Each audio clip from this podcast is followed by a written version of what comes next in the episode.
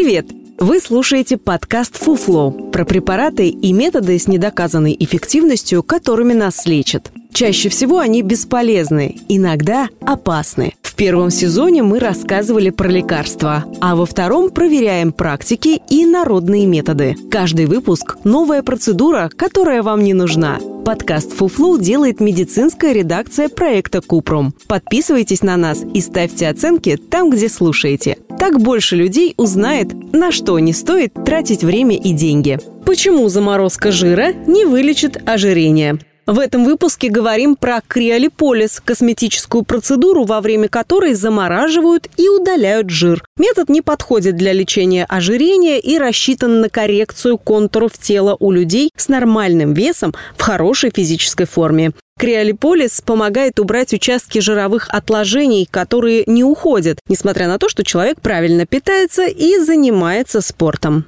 При криолиполизе жировые клетки замораживаются, разрушаются и постепенно выводятся из организма. Во время процедуры человек может ощущать покалывание и онемение. Криолиполиз – это альтернатива липосакции. Он не требует хирургического вмешательства и подходит, чтобы удалить небольшие участки нежелательного жира. Метод считается безопасным и не требует обезболивания. Результаты видны примерно через три месяца. Перед процедурой оценивают размер и форму жирового отложения, отмечают проблемную область специальным карандашом, чтобы заморозить слой жировых клеток, используют вакуумный аппликатор, а чтобы защитить кожу от холода – гелевую подушечку.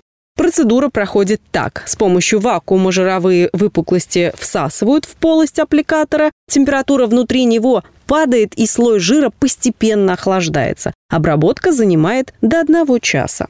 Временные побочные эффекты при криолиполизе – жжение, покалывание кожи, покраснение, припухлость, изменение цвета кожи или синяки, а не менее. Иногда они сохраняются от нескольких дней до нескольких недель. В редких случаях замораживание жира вызывает продолжительную боль. Чтобы облегчить ее, терапевт может порекомендовать обезболивающее – еще одно редкое осложнение – парадоксальная гиперплазия жировой ткани, при которой после криолиполиза размер жировых клеток увеличивается. Криолиполиз противопоказан людям с непереносимостью холода, диабетической невропатией, воспалительными заболеваниями кожи, экземой или псориазом. Его нельзя проводить на участках кожи, где есть порезы либо травмы. Варикозное расширение вен, Перед процедурой нужно проконсультироваться с терапевтом. Даже если врач разрешит провести процедуру, не стоит отказываться от здорового питания и физических упражнений. Это по-прежнему лучший способ избавиться от лишнего жира.